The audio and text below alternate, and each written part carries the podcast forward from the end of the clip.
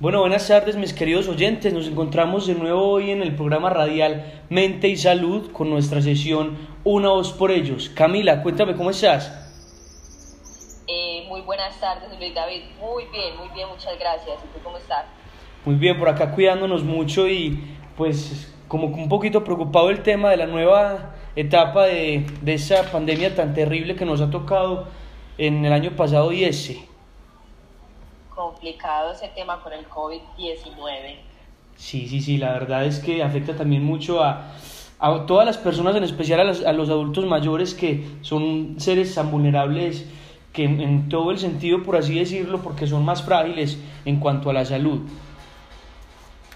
Exacto, sí, ellos son un, mucho, mucho más vulnerables ante, esta situación. Sí, Camila, claro que sí. Bueno, mis queridos oyentes, empezamos eh, esta sesión con una frase muy bonita de un guionista y director teatral, Ingmar Bergman. Dice, envejecer es como escalar una gran montaña. Mientras se, se sube, las fuerzas disminuyen, pero la mirada es más libre, la vista más amplia y serena. ¿Qué tal Camila, cómo te parece esa frase tan bonita? Hermosa, excelente, ¿no? Totalmente de acuerdo con la frase. Para hacer alusión a, nuestros adultos mayores. Bueno, entonces, bueno, en este caso, en el día de hoy, como lo mencioné anteriormente, vamos a hablar sobre, sobre los adultos mayores, qué complicaciones trae, digamos, esta nueva pandemia, esta nueva adaptación a ciertas circunstancias del aislamiento, de la cuarentena y cuáles son, cuál ha sido la experiencia, pues, digamos, en cuanto a eso de ellos. Eh, sí, bueno, yo por mi parte, a modo de introducción, les voy a contar que la cuarentena es la separación y restricción del movimiento de personas que han estado potencialmente expuestas a una enfermedad contagiosa para determinar si se sienten mal, reduciendo así el riesgo de que se infecten a otras personas. Esta definición difiere del aislamiento, que es la separación de las personas a las que se les ha diagnosticado una enfermedad contagiosa de las personas que no están enfermas. Sin embargo, los dos términos a menudo se usan indistintamente, especialmente en la comunicación con el público. Esto pues como base de introducción para el tema que ya vamos a abordar de la cuarentena y la pandemia con los adultos mayores. Claro que sí, Camila, me parece muy bien. Y me parece muy acorde que, que nos, nos menciones esa diferencia de la cuarentena y el, el aislamiento que muchas personas tal vez logramos eh, confundirla e incluso darle sinónimo, mientras que son la verdad muy, muy diferentes. Es cierto, digamos, la cuarentena es una experiencia desagradable a mayor rasgo, por decirlo, para quienes la sufrimos en ese momento, claro que sí es tener en cuenta la separación de seres queridos, es la pérdida de, de, de, la libertad, claro que sí, sumándole a eso la incertidumbre sobre el estado, digamos, de la enfermedad de la, que, la cual podemos padecer o nuestros seres queridos pueden padecer. También in interfieren en ese, digamos, el aburrimiento que en ocasiones puede crear, digamos, efectos no tan, tan, tan significativos para, para nosotros. Pero bueno, también es, es considerar los posibles beneficios de la cuarentena también, que digamos es el riesgo, reducir el riesgo de contagio, reducir el riesgo de tener mayor enfermedad, digamos, en cuanto a otras afecciones que se están presentando. Y pues digamos en este caso actual con el tema de que las UCI están a tope, es muy significativa esta cuarentena como una medida potencial para prevenir ese aislamiento. ¿Qué piensas, Camila? Sí, claro, no, no, totalmente pues de acuerdo. Pienso que igual del impacto psicológico de la cuarentena, pues igual sí se han hecho algunos estudios donde se comparan pues los resultados psicológicos de las personas que están en cuarentena y pues con las que no, no han estado en cuarentena. Eh, también digamos que se hizo un estudio del personal eh, que trabajaba en un hospital que pudo haber entrado en contacto pues con el COVID y se descubrió que inmediatamente después de que terminó el periodo de cuarentena o de que fueron pues puestos eh, en cuarentena, el factor más predictivo de los síntomas del trastorno fue pues eh, el estrés agudo. En este mismo estudio, el personal que estuvo pues internado en esta cuarentena siempre mostraron como un agotamiento, un desapego a los demás, mucha ansiedad, el tratar pues también como con pacientes que ya estaban muy, muy graves, entonces les daba pues irritabilidad, insomnio, porque de todas maneras el horario que, que manejan los, los, profesionales de la salud en los hospitales es muy extenso. Mm, también la falta de concentración, el deterioro en el desempeño laboral. Bueno, en, ya digamos esto en cuanto a este estudio que se hizo, igual se han realizado muchos estudios en cuanto a este tema pues de la, de la pandemia y cómo le ha afectado no solamente al personal de salud, sino a todos en general. Claro que sí, Camila, es muy importante pues digamos reconocer estos puntos eh, críticos que se han ido presentando a raíz de, de, esa, de ese COVID-19.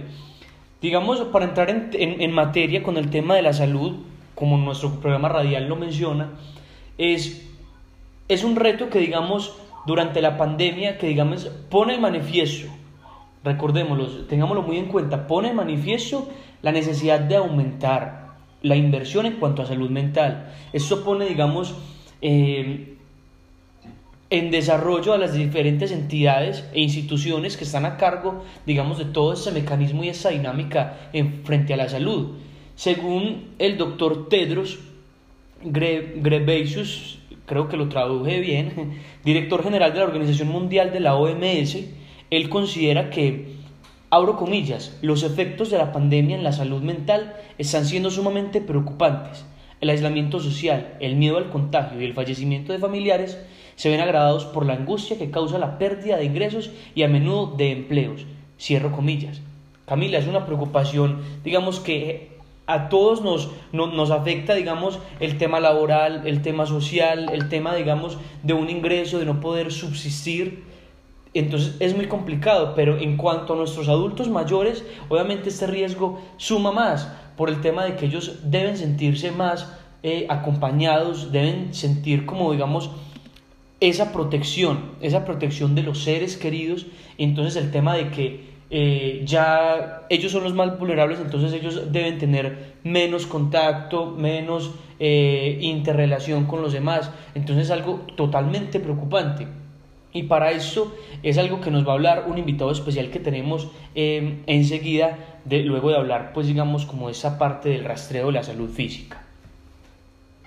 Sí, sí, no, como lo mencionas, Luis David, estoy totalmente de acuerdo, aunque también tengo por aportar de que no solamente es en cuanto a lo psicológico y a lo mental, claramente, las personas mayores y los, los, ancianos, ¿cierto?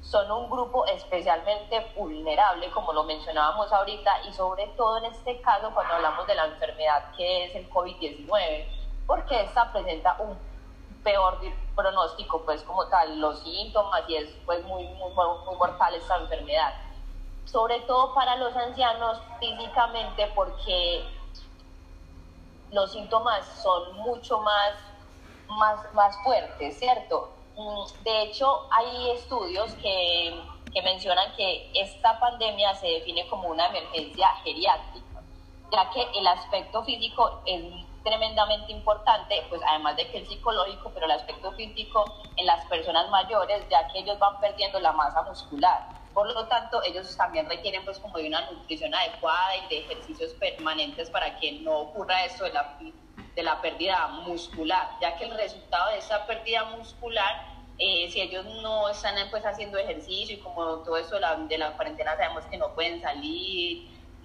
muchos ancianos de pronto no se han podido alimentar de una manera adecuada por la cuestión económica, entonces eso se convierte en un factor de riesgo y es una causa de discapacidad y por la, es una causa también por la que han tenido que hospitalizar eh, ancianos de gravedad, ya que esto, el encierro y también todo lo que mencionaste ahorita eh, emocionalmente, influye mucho en la inmunidad, ya que disminuye eh, toda la, la, inmunidad pues, en los ancianos. Entonces eso puede resaltar de que es un aspecto muy negativo, muy negativo para las personas mayores con mencioné pues anteriormente son de alto riesgo pues para el contagio mm, del virus.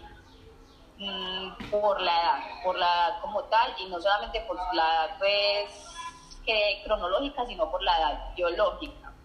Ya que pues como sabemos los seres humanos por la edad pues ya biológica y la edad avanzada esto se vincula a una inmuno en esencia, si lo mencioné bien, pues que esto es una inflamación crónica que está vinculada justamente a eso, al envejecimiento. Entonces, claro, obviamente los ancianos son mucho más propensos a que este COVID sea muy agresivo con el cuerpo de ellos. No sé qué piense Luis David al respecto. No, Camila, claro que sí, totalmente. Es, digamos, de vital importancia mantener nuestra salud física y nuestra salud mental para hacer un equilibrio.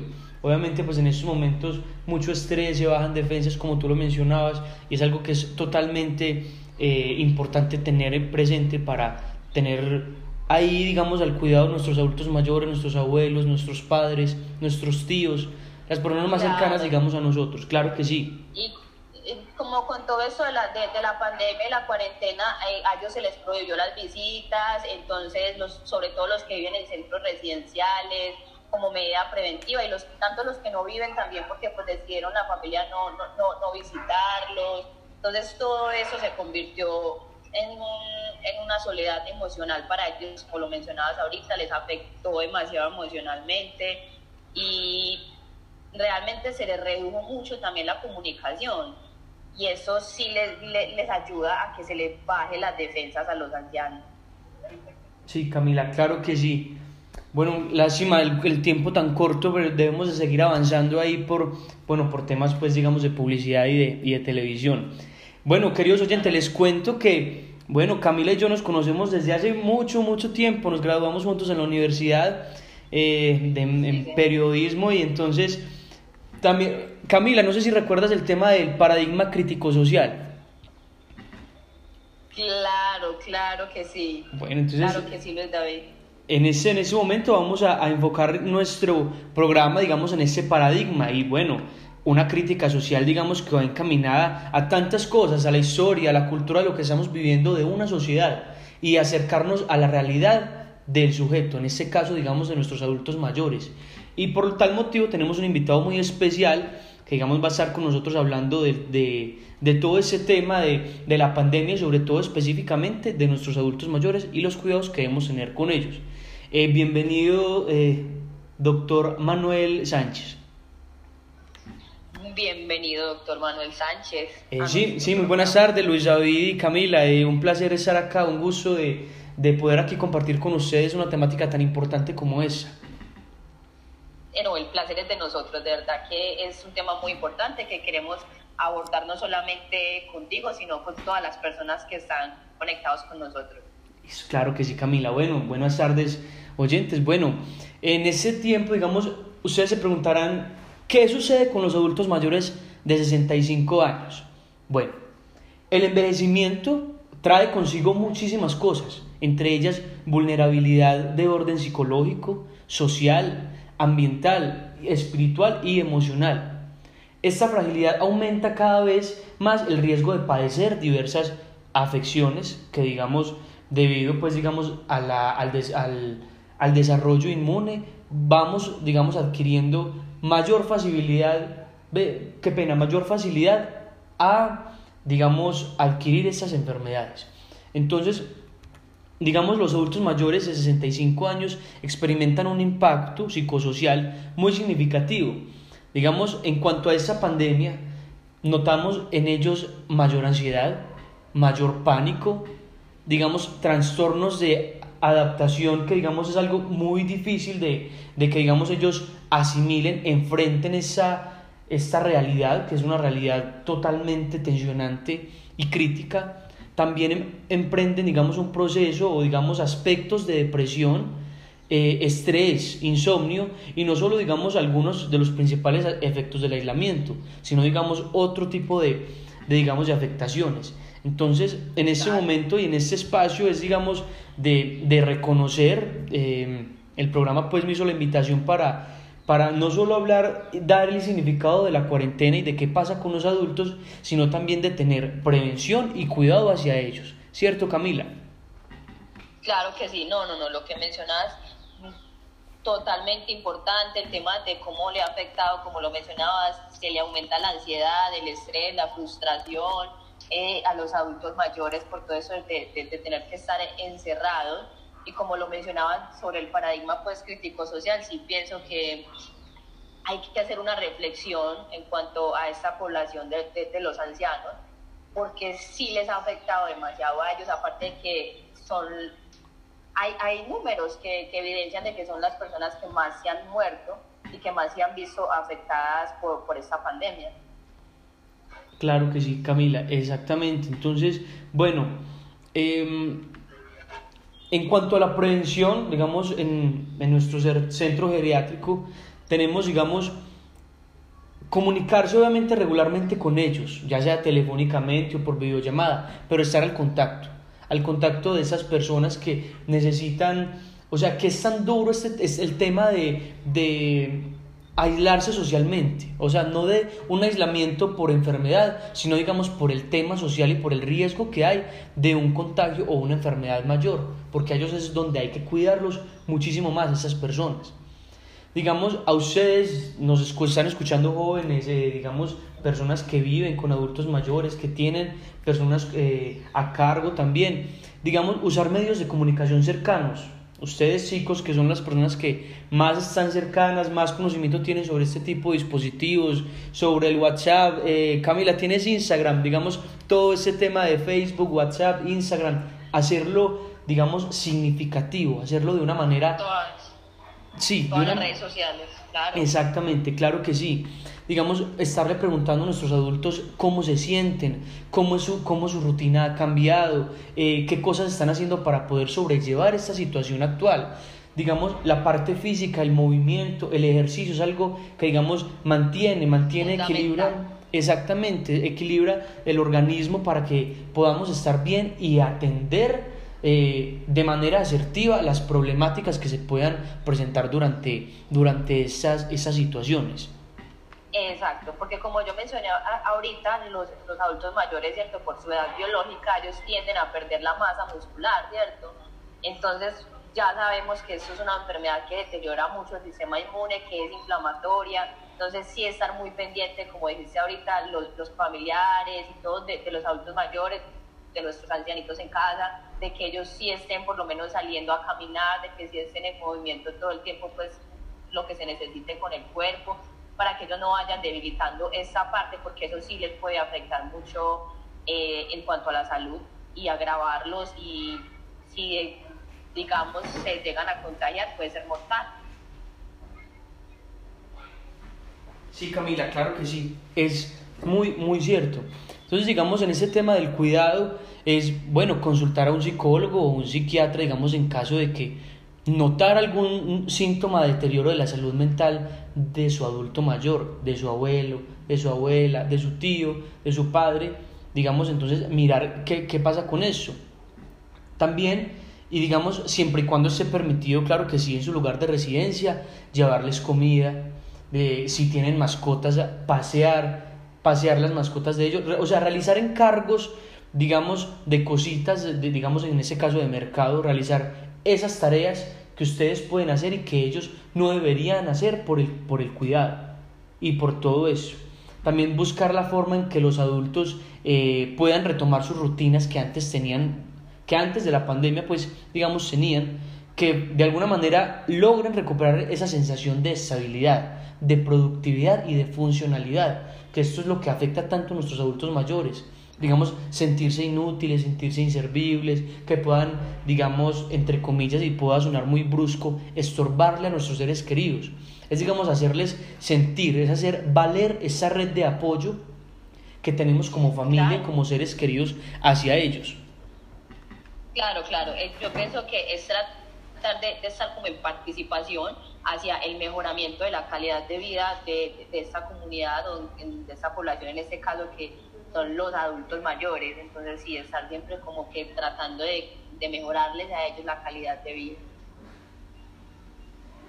Sí, Camila, claro que sí. Entonces, digamos, para este tipo de casos voy a dejar, digamos, eh, mi número personal, digamos, eh, anotémoslo, claro, Camila, ¿cierto? Lo podemos colocar. Claro que sí, lo podemos poner, claro que sí, para las personas que igual estén interesadas. Listo, entonces sería 313 670 0173. Les repito, 313 670 0173 o incluso también digamos en esta sección Camila que nos presta el programa radial eh, las personas pueden llamar y digamos ustedes podrían hacer la facilidad digamos de comunicación con nosotros Claro que sí, para los que no alcanzaron de pronto a anotar el numerito, igual pueden comunicarse con nosotros y acá igual los contactamos.